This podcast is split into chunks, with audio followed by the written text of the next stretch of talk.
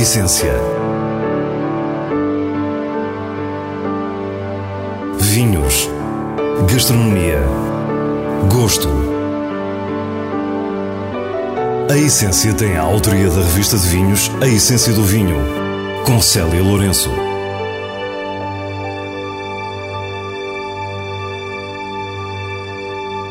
Boa noite. Começamos na região dos vinhos verdes para conhecer a Quinta de Curvos, com os seus vinhos e o seu jardim deslumbrante, um verdadeiro paraíso de camélias e muitas outras espécies. Depois não resistimos ao apelo do mar e paramos em Espinho, no restaurante Aquário, onde mergulhamos na história de um prato emblemático, caldeirada. Antes do final ficam as sugestões semanais para a sua garrafeira e terminamos com o prazer da leitura nos vinhos de bolso. Fique para o que é realmente essencial. Bem próximo de Esposende, mais precisamente em Forjões, esconde-se um dos mais belos segredos botânicos do noroeste peninsular, a Quinta de Curvos. Com Miguel Fonseca, proprietário e produtor de vinhos, visitamos os magníficos jardins desta propriedade com mais de um século de história. Esta quinta tem uma história já muito longa, sendo que a configuração que ela tem hoje começou uh, no início do, do, do século XX resultante das ideias de um imigrante português para o Brasil, eh, que quando regressou, depois de ter feito fortuna no Brasil, eh, decidiu construir este jardim emblemático e tudo que nos rodeia. O abastado imigrante era Rodrigues Faria, que fez fortuna no negócio do sal.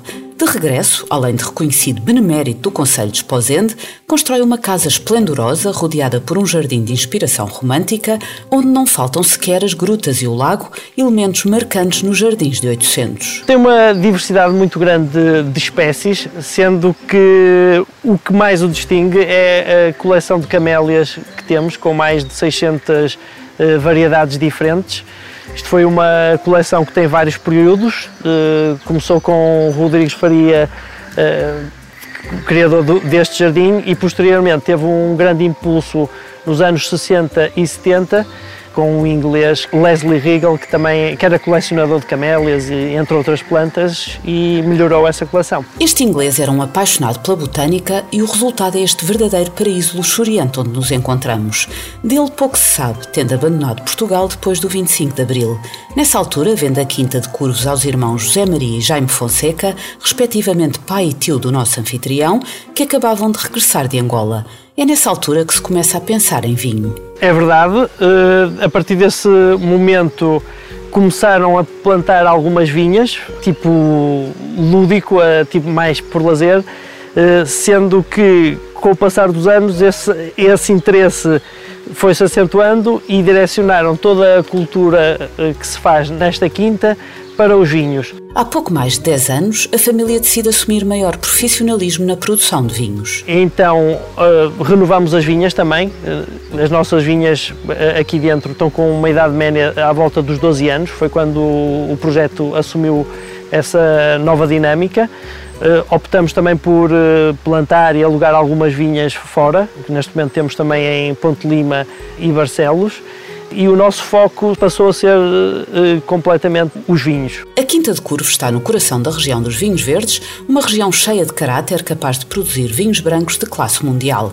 Também uma região diversa, como atesta a localização desta propriedade a 6 km do mar. Em linha reta penso que até será menos, penso que estamos no limite de ser viável, quase no limite de, da viabilidade de produzir vinhos, mas temos uma forte influência do, dos ares marítimos, o que se nota em, em alguns dos nossos vinhos. A viticultura em áreas com esta proximidade do mar acaba por ter algumas especificidades que vão sendo afinadas com a experiência. Temos que ter alguns cuidados há anos que nos corre menos bem. Eh, temos vindo a verificar, por exemplo, que a casta alvarinho aqui nesta, neste local em, particular talvez não seja a melhor opção porque efetivamente traduz-se numas produções muito baixas que penso que será mais afetada pelo, pelo, pelo, por esta umidade, por esta influência do mar. Perguntámos o que diferencia realmente as uvas da propriedade, o que distingue as vinhas aqui de Esposende das de Barcelos e Ponte Lima. Em termos de vinho, o que nós verificamos é que os vinhos desta quinta se tornam bastante frescos, com alguma salinidade,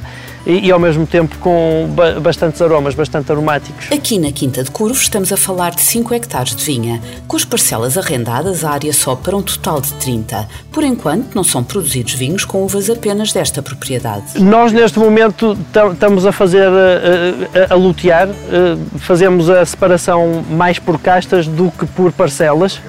Eh, não quer dizer que não seja uma coisa que façamos no futuro e estamos a, a, pensar fazer, até porque aqui para o que nós produzimos acabamos por ter, de cada casta acabamos por ter umas quantidades não muito significativas e estamos a, a lutear a, a essas uvas. A partir de 2014, a gama dos vinhos torna-se mais diversificada com duas marcas distintas, Curvos e Afetos, para diferentes canais de distribuição.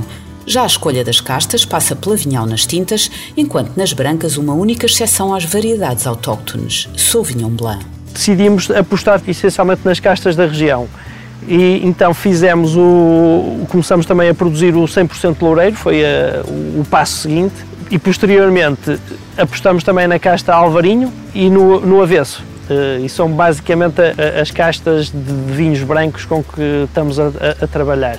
Dois vinhos Quinta de Curvos foram recentemente reconhecidos como medalha de ouro no concurso Melhores Verdes, promovido pela Comissão de Viticultura da região, Alvarinho 2020 e o Espumante Bruto Reserva 2016. Quando saímos, levamos estes vinhos na memória, mas levamos também um pedaço deste jardim no coração. A idílica propriedade integra já a rota dos jardins históricos e a prestigiada rede internacional Chameleon Gardens of Excellence. Miguel Fonseca revela-nos os seus projetos de enoturismo a curto prazo. É algo que também estamos a pensar uh, começar a fazer brevemente, uh, explorar essa vertente da, das visitas, conjugando as duas facetas das pessoas que, que se interessam por jardins e das que se interessam por vinhos pratos que se perdem nas memórias do tempo e que parecem fazer parte da bagagem cultural de um país ou de um povo. Os portugueses têm vários e hoje falamos de um que muitos associam a longos almoços de verão, ao mesmo tempo que não nos deixa esquecer a nossa ligação umbilical ao mar. A caldeirada é um, é um prato típico da, da beira-mar, é um prato que se faz desde de Viana do Castelo, por ali à volta e até, até Sesimbra, principalmente, porque a partir daí os algarvios optaram, optaram mais pela, pelas cataplanas. O Sr. António tem razão. O Algarve é famoso pela diferença das suas cataplanas, mas também pela caldeirada, como o Ribatejo, por exemplo, com a particularidade das caldeiradas que nascem no estuário integrarem peixe de mar e de rio. Nós, aqui na costa do norte, servimos a caldeirada em diversas cidades, nomeadamente na Póvoa de Varzim, em Espinho, e vamos até aqui ao VAR e assim sucessivamente, até Sesimbra, pronto. António Brandão é o proprietário do restaurante Aquário em Espinho e é de todo esse litoral que nos fala quando desfia a história de um tacho de caldeirada. Caldeirada é um prato típico que nasceu dos pescadores, não é? Que era feito nos próprios barcos, pelos pescadores, por homens principalmente, e que era uma refeição que, que eles tinham durante a faina da pesca no próprio mar. Uh, acontece que depois uh, os restaurantes começaram a, também a fazê-lo na, na, nas próprias localidades e que servem mais por encomenda até porque é um prato que tem que ser feito ao momento. Precisamente por ser confeccionado nos barcos dos pescadores, os procedimentos são simples. E como acontece um pouco em toda a história da gastronomia, foi nas tradições populares que nasceu mais um prato emblemático que ascendeu a gostos requintados, com registros do grande apreço de Dom João VI, por exemplo. E entre o povo há grandes diferenças. Eu conheço alguma, alguma, algumas histórias que falava antigamente que havia os próprios patrões dos barcos, quando queriam uma caldeirada para eles, optavam por fazer a chamada caldeirada dos ricos, que era só a base de peixe.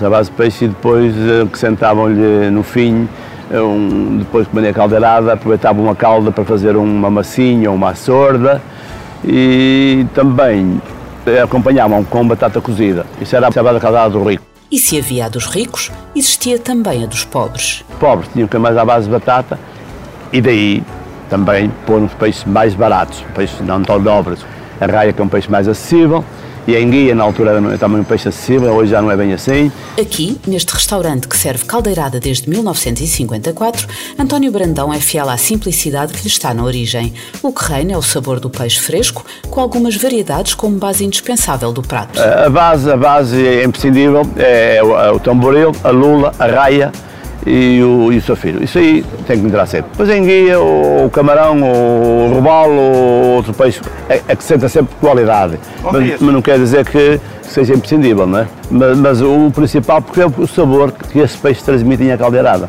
Da francesa buiabessa à caldeireta das Astúrias, as caldeiradas são típicas das populações ribeirinhas e cada uma acrescenta-lhe o seu cunho específico.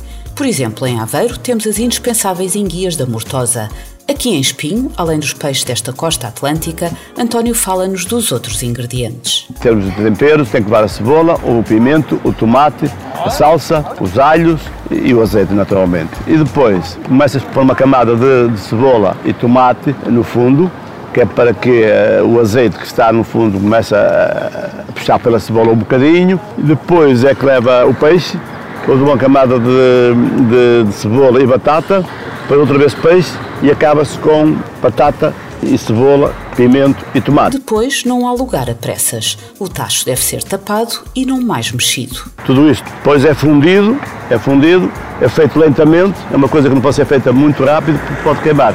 E, que não, e, e, e é importante que não leve água. O próprio, o próprio suco do, do peixe e da batata faz, faz, faz uma calda maravilhosa. Nada mais simples. É só dispor os ingredientes crus em camadas, apenas com o cuidado de começar pelos peixes com mais tempo de cozedura, deixando para as camadas superiores os mais delicados. E depois de pronta, esperar uns bons 20 minutos e servir com cuidado. A caldeirada é um prato que deve ser servido só por uma pessoa, com uma colher muito específica, que haja o cuidado de servir de baixo para cima, para que os peixes se mantenham inteiros porque se todos mexer ao tacho, como se vai dizer, meter a mão no tacho, começa a ficar, em vez de uma caldeirada, começa a ficar uma sorda, não é? Vai ficar o que eu tenho tendência de se fazer. Quanto ao vinho, escolha um branco untuoso e estruturado e delicice. De norte a sul do país, na Madeira ou nos Açores, de certeza encontrará uma praia com uma caldeirada memorável. Passamos agora às sugestões do diretor da revista de vinhos, Nuno Pires, escolhidas nos selos altamente recomendado e boa compra da revista. Quinta dos Pesos 1991 é um vinho de Carcavelos produzido pela Howard Folly. O raro e único licoroso de Carcavelos tem aqui uma expressão verdadeiramente incrível, com frutos secos, iodo e um toque de vinagrinho. De boca autoritária intrigante, é vigoroso e intenso, lembrando-nos o que vale da região mais pequena de Portugal. Um vinho altamente recomendado. Val Algar Selection 2019 é um vinho produzido pela Casa Agrícola Faia e Filhos, na região do Tejo. Com o lote de castas brancas portuguesas, tem fruta madura, é untuoso e envolvente, frutado quase adocicado, muito fácil de gostar. Tem o selo Boa Compra da revista de vinhos. Nos vinhos de bolso trazemos-lhe um clássico entre os manuais de cozinha portugueses, o livro de Pantagruel, lançado originalmente em 1945. Berta Rosa Limpo, uma senhora da alta sociedade lisboeta, reuniu milhares de receitas que mostram uma universalidade impressionante e uma enorme sofisticação de gosto.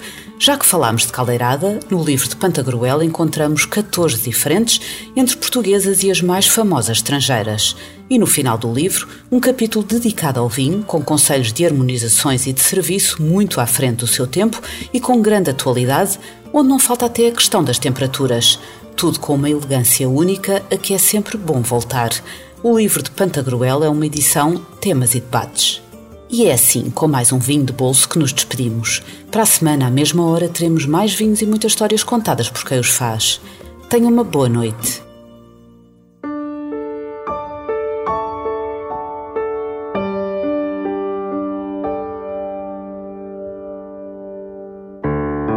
A essência. Vinhos. Gastronomia. Gosto. A Essência tem a autoria da revista de vinhos A Essência do Vinho, com Célia Lourenço.